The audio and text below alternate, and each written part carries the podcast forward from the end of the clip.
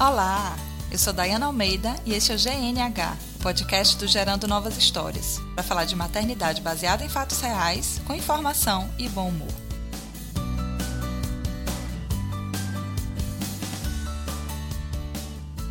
Olá! E o assunto de hoje do podcast é um assunto que eu nunca falei antes. É sono! Ei! Eu sei que vocês vão pensar que eu sou a louca do sono, mas, né, gente, só quem passa é que sabe. Então, você que tá aí, vestida de panda, com essas olheiras na barriga, a gente tá junto. Vamos falar de sono sim. E se reclamar, a gente ainda fala de cama compartilhada. Mas primeiro vamos ao mimimi meio. Ai, gente, essa semana eu divulguei o podcast com a família e com os amigos mais próximos, né? Tá todo mundo aí? Ei, mãe!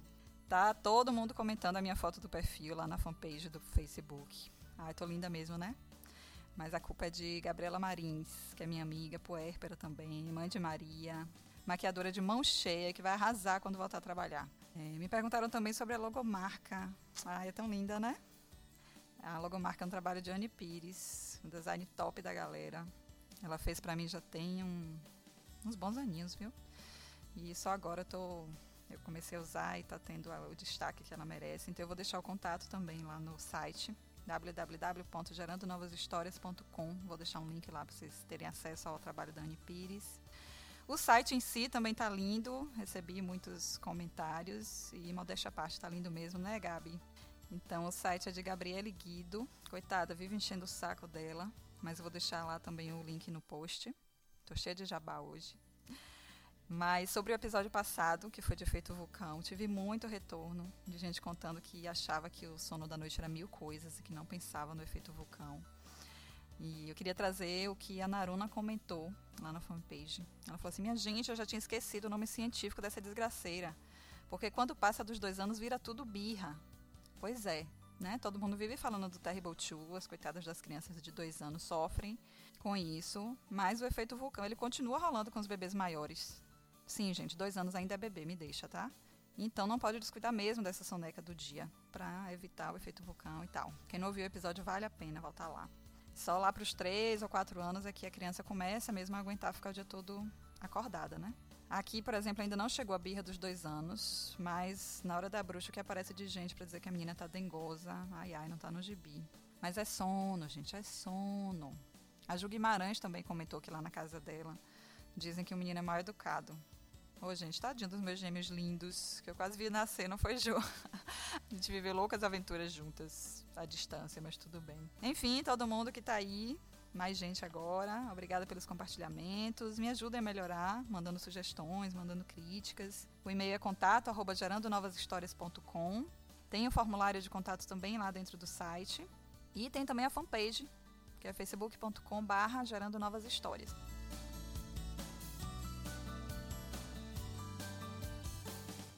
Então vamos ao episódio de hoje, que é o sono dos bebês. Mas antes de começar, voltem lá no episódio número 1, que é de mantras da maternidade, e aceitem que dói menos. Sim, aceita, minha filha, aceita que dói menos. Os bebês acordam durante a noite. E pior do que ter que acordar durante a noite é acordar achando que nunca mais vai dormir de novo, que tem algum problema com o bebê, porque o filho da amiga da vizinha dorme a noite toda e seu bebê não dorme. Então, ó, vamos parar, né? Biologicamente falando, a gente vai aprender agora que não é normal nem esperado que um bebê durma a noite toda.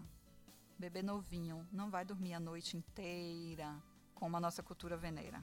Então, são milhões e milhões de técnicas para fazer o bebê dormir a noite toda. Todo mundo perguntando se já dorme. Ai, tá dormindo já a noite toda. Aí, quando me perguntam isso, a minha resposta é: Deus me livre, eu ia morrer de saudade. Não. Eu pratico e defendo a ideia de que tem que respeitar a necessidade do bebê. É um tempo que passa muito rápido. Imagine daqui a cinco anos você vai olhar para trás, isso vai ter sido um, nada. Daqui a dez anos, então. E é um tempo, um período que vai fazer toda a diferença no desenvolvimento dele. Acontece que também não é tão normal nem esperado que o bebê desperte de verdade de hora em hora e que tenha dificuldade a voltar de dormir, mesmo depois de alimentado. Então hoje a gente vai tentar entender um pouco sobre a fisiologia do sono, principalmente dos recém-nascidos, a diferença que tem do nosso sono, para a gente entender o que é que é esperado, o que é que não é, o que, é que a gente pode fazer para ajustar alguma coisa. Então o que é que acontece no adulto? No adulto bateu na cama e apagou. Principalmente quando tem um bebê pequeno, né? Já dormido do lado. Enfim. Então, por mais que a gente pegue no sono mais profundo logo no início da noite, e que a gente acha que continua dormindo profundamente a noite toda, não é bem assim. O sono de todo mundo tem ciclos. Então, o adulto ele começa já dormindo profundamente. Depois de uma hora e meia, mais ou menos, o cérebro começa a despertar. E esse eu acho que é a fase mais famosa. Acho que todo mundo já ouviu falar da fase REM do sono. não vou falar em inglês não, porque eu tenho vergonha. Mas em português significa movimento rápido dos olhos. É a fase que o, o cérebro começa a despertar, começa a se exercitar os olhos realmente se mexem embaixo da pálpebra. Então ele é um sono mais leve. Não necessariamente você acorda nessa fase, mas você tem uma, um período ali de, sei lá, meia hora de sono leve. Que é normalmente quando você sonha, quando dá vontade de fazer xixi. Por exemplo, na gestação, essa coisa de fazer xixi pode ser a cada fase de ciclo leve, ou seja, a cada duas horas, porque o bicho mijão é gestante, né? Mas depois volta para o sono profundo. E assim vai alternando até de manhã. Uma fase de sono profundo, uma fasezinha menor de sono leve, que o cérebro está se exercitando, depois sono profundo de novo. Então, no final da noite, você tem aí umas 6 horas de sono profundo e umas 2 horas de sono leve. E é aqui que começa a minha ostentação do sono. Desde um ano e meio, que foi tipo mês passado. Não, mentira, tem mais tempo que isso começou a acontecer. Mas Luna já dorme e vai direto para o estado profundo. Tipo, ela tá mamando ali, fechou o olho, pufo, dormiu. E aí o mundo pode acabar, eu posso trocar a roupa dele, eu posso fazer barulho, eu posso voltar a usar o meu próprio banheiro. Vocês lembram do episódio lá do sono de passarinho? Eu já posso, inclusive, sentar na cama de bunda, sem usar técnica nenhuma militar, para não fazer a cama ranger, e ela não acorda. Eu sei que é ostentação, mas nem sempre foi assim, né? Vocês podem imaginar. Bebê novinho não entra em sono profundo logo que ele adormece. E é por isso que parece que a cama tem espinhos. Ele adormece, você já moída de cansaço do dia inteiro, tenta logo colocar na cama. Aí ele acorda. Aí lá vai você, pega, vai ninar de novo e tal, cansaço duplicando. Quando ele começa a adormecer, você feliz da vida coloca na cama, ele acorda de novo. Ah, meu Deus, que desespero que dá. Então, assim, a primeira dica do dia é: entenda que o bebê não entra direto no sono profundo. Então, depois que ele começa a adormecer, espere um tempo antes de colocar na cama. E aí você vai observar os sinais de que ele está em sono profundo. Ele para de se mexer muito, de ter né, uns espasmos. Ele não tem mais expressão facial, porque às vezes ele dá aqueles sorrisos quando está começando a dormir e tal. Nessa fase de sono profundo ele não tem mais essa expressão. As mãozinhas ficam abertas, não fica com o punho cerrado, né? Que os, os bebês recém-nascidos costumam ficar. Fica todo penduradinho, braço solto, a perna solta. Então aí você já sabe que ele está no sono profundo. E aí você vai colocar na cama e ele vai ficar. Ou não. Mas é mais tendência que ele fique. Só que aí tem outra coisa. O bebê também tem ciclo de sono. Como nós temos, né? Apesar dele não entrar logo em sono profundo, mas ele chega um momento que ele entra no sono profundo, só que esse sono profundo ele também não durma a noite toda. E ele é mais curto. Ele é cerca de 50 minutos a uma hora. E aí na Bahia a gente diz uma hora de relógio, que é para denotar a pontualidade. Então, de hora em hora, ele vai ter esse despertar de novo do sono leve. Quando a minha era RN, eu conseguia colocar. Aí, uma hora depois, ela chorava e eu tinha que voltar no quarto. Tentava mamar, ela dormia de novo. Aí eu ia correr fazer alguma coisa. Aí ela chorava de novo eu voltava de novo. E assim até eu desistir e dormir junto. Então, ela RN não, não tinha vida, né? Porque passava o dia inteiro com ela, de noite também com ela, porque eu não aguentava esperar ela entrar nesse sono profundo e levar mais horas seguidas. Então eu só consegui viver mesmo depois que ela começou a levar umas horas mais seguidas de sono. E aí é que eu posso fazer. Hoje eu vou dormir meia-noite, gente, isso é ostentação. Então, voltando. Cada hora, o bebê vai passar pelo menos 10 minutos de sono leve e ele vai conseguir voltar a dormir sozinho ou não. Né? O mais comum é que ele não volte a dormir sozinho, que ele precise pelo menos da presença de alguém para ele se sentir mais seguro. Às vezes um tapinhazinho nas costas, um ninazinho, uma canção de ninar, seja lá como ele esteja acostumado a dormir. Mas eu, por exemplo, eu era agoniada e dava logo peito. E aí ela voltava a dormir, daqui a pouco ela acordava de novo, era peito de novo, até que chegou uma fase que ela passou exatos 15 dias acordando de hora em hora e eu não consegui ainda amamentar deitada. Só fui conseguir depois de uns quatro meses, por motivos vários. Então eu tinha que pegar ela, tinha que me sentar a cada fucking hora e eu quase tive um colapso nervoso. E foi quando eu conheci a Elizabeth Pantley, a maravilhosa que escreveu o livro Soluções para Noites Sem Choros. E eu virei a louca das tabelas. Eu fiz o registro do padrão de sono dela. Eu defini as estratégias que ia usar. Fiz uma operação mesmo de guerra. Então aquela fase de hora em hora passou. Podia ter sido uma fase que passaria de qualquer jeito, ou pode ter sido alguma coisa que eu fiz. But ela continua acordando durante a noite. Bastante. E, gente, é simplesmente porque os bebês eles acordam à noite. É adaptativo. A gente já viu que o bebê nasce imaturo, lá no episódio de esterogestação.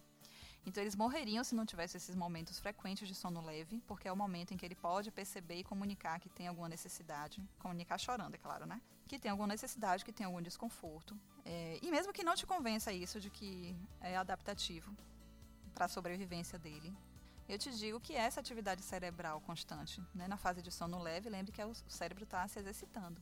Então, essa atividade constante durante a noite permite que ele vai se desenvolver adequadamente.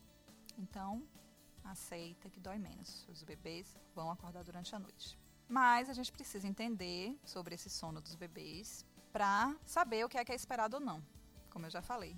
Então, o que eu recomendo de leitura é o livro que eu já citei, né, Soluções para Noites Sem Choro, que eu acho ele incrível porque ele tem opções para várias famílias, para o que se, se adaptar na sua rotina.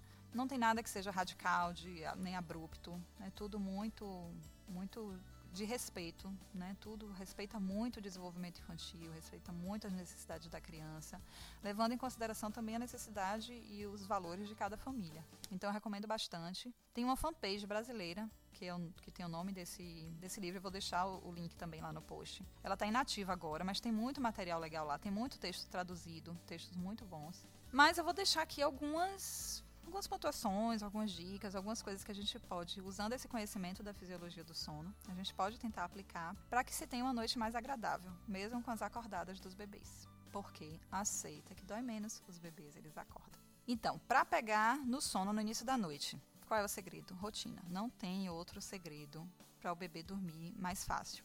Então, estabeleça um ritual de sono tente seguir isso ao máximo. Claro que eventualmente vai ter uma viagem, vai ter um dia atípico, vai acontecer alguma coisa. Mas na maior parte dos dias, tente seguir isso. Não precisa ser nada elaborado justamente para facilitar que isso ocorra sempre. Então eu mesma fiz questão de que não fosse nada elaborado. Não tem coisa de historinha para dormir, enfim, se rolar para você ótimo. Aqui, na verdade, ela nunca parou para ouvir historinha, então isso ainda está no meu no meu imaginário, né, na minha ilusão de maternidade. Quem sabe um dia isso não acontece. Mas hoje a sequência aqui, que ela inclusive já sabe repetir, é umas seis da noite mais ou menos, é o jantar, nham nham. Depois brinca, normalmente é a hora que o pai chega do trabalho, então vai brincar aí por uma hora, uma hora e pouco. Então é hora do brincar. Depois tem o banho, que é o aninho. Depois tem leite, que é o eitinho e o mamar. E depois dormir, dormir.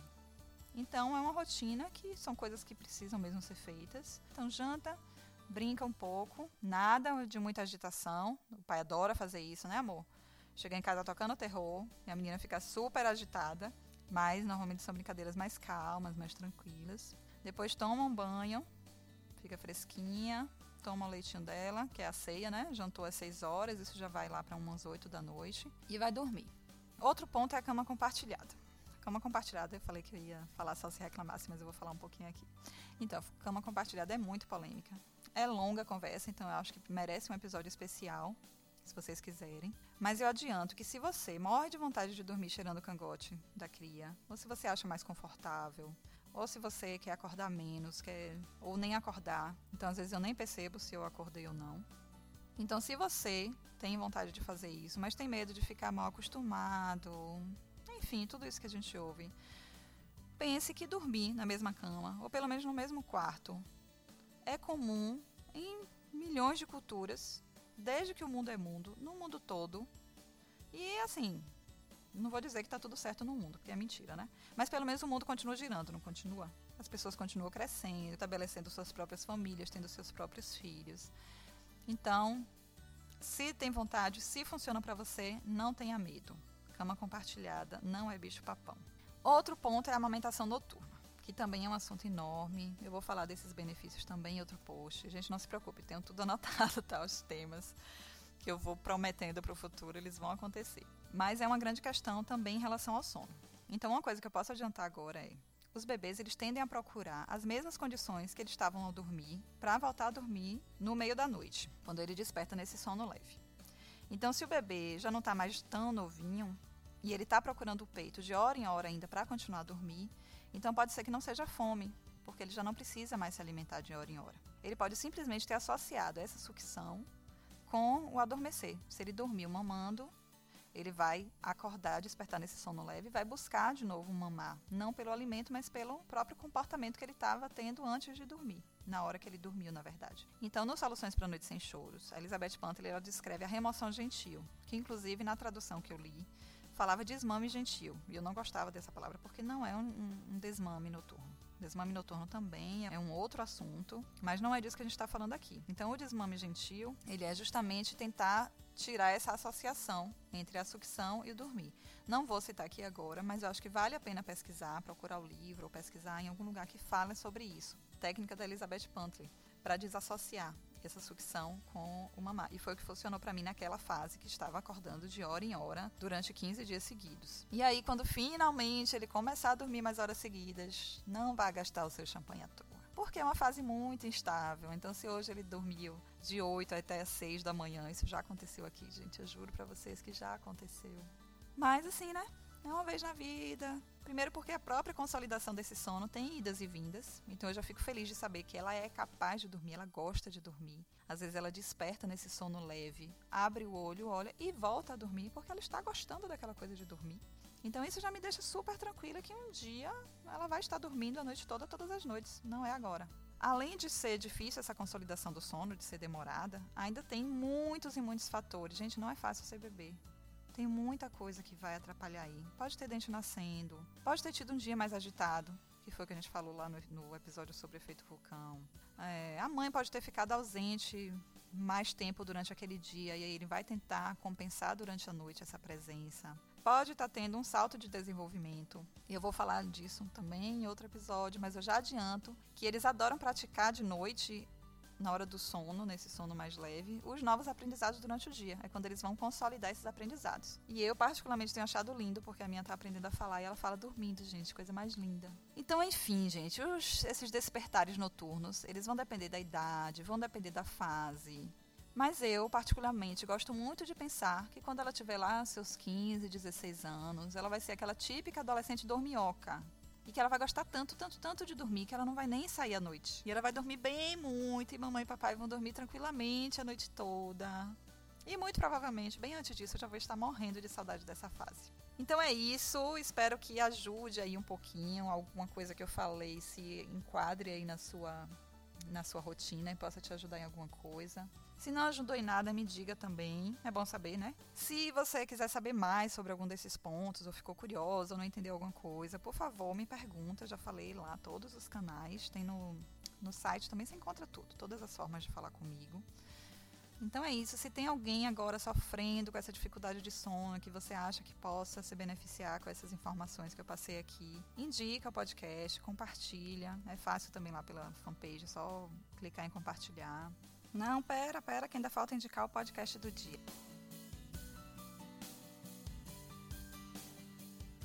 E o podcast que eu vou indicar hoje é o projeto Humanos. E a descrição dele é a seguinte: podcast dedicado ao registro e resgate das narrativas individuais, buscando mostrar que mesmo os atos humanos mais banais reservam enormes riquezas. Ele é produzido por Ivan Mizanzuki. Ele é um professor universitário que busca histórias de histórias reais de pessoas esse podcast tem um estilo de storytelling mesmo. Vai contando a história das pessoas, com alguns enxertos de algumas análises dele. E é muito legal. Na primeira temporada, ele conta a história de Lili, que é uma iugoslava, que foi prisioneira em Auschwitz. Existe o diário dela. Ela escreveu um diário depois da sua libertação. A filha dela publicou até. O livro é O que os cegos estão sonhando. Então, para quem gosta de assuntos de Segunda Guerra, de Holocausto, vale muito a pena ouvir as entrevistas dela. É de uma sensibilidade muito grande, é muito interessante a história dela. Mas para quem não se interessar muito né, por esse assunto, entre uma temporada e outra, a última temporada eu ainda não ouvi, mas é, histórias de brasileiros nos conflitos do Oriente Médio. Mas entre uma temporada e outra, ele inseriu algumas crônicas e são lindíssimas. Então, se você quiser começar pelas crônicas, Eu te recomendo ouvir o episódio número 7 sobre perdas, mas só se você quiser chorar. Mas tem também crônicas sobre, por exemplo, tem a história de uma vítima de revenge porn, né, que teve as fotos dela vazadas na internet. Então é interessante ouvir né, o lado da vítima. Tem a história também de alguém que morreu por dependência de álcool, então também tem informações interessantes. Então é muito legal, porque eu acredito realmente que você pode evoluir muito através da história de outras pessoas, porque você consegue se, se ver no espelho de outras pessoas, você consegue fazer relações, fazer links com a sua vida. Então é muito, muito legal mesmo. Eu vou deixar lá no post desse episódio o link para vocês terem acesso a esse podcast Projeto Humanos. Tá bom? Então fico por aqui, um beijão e até o próximo.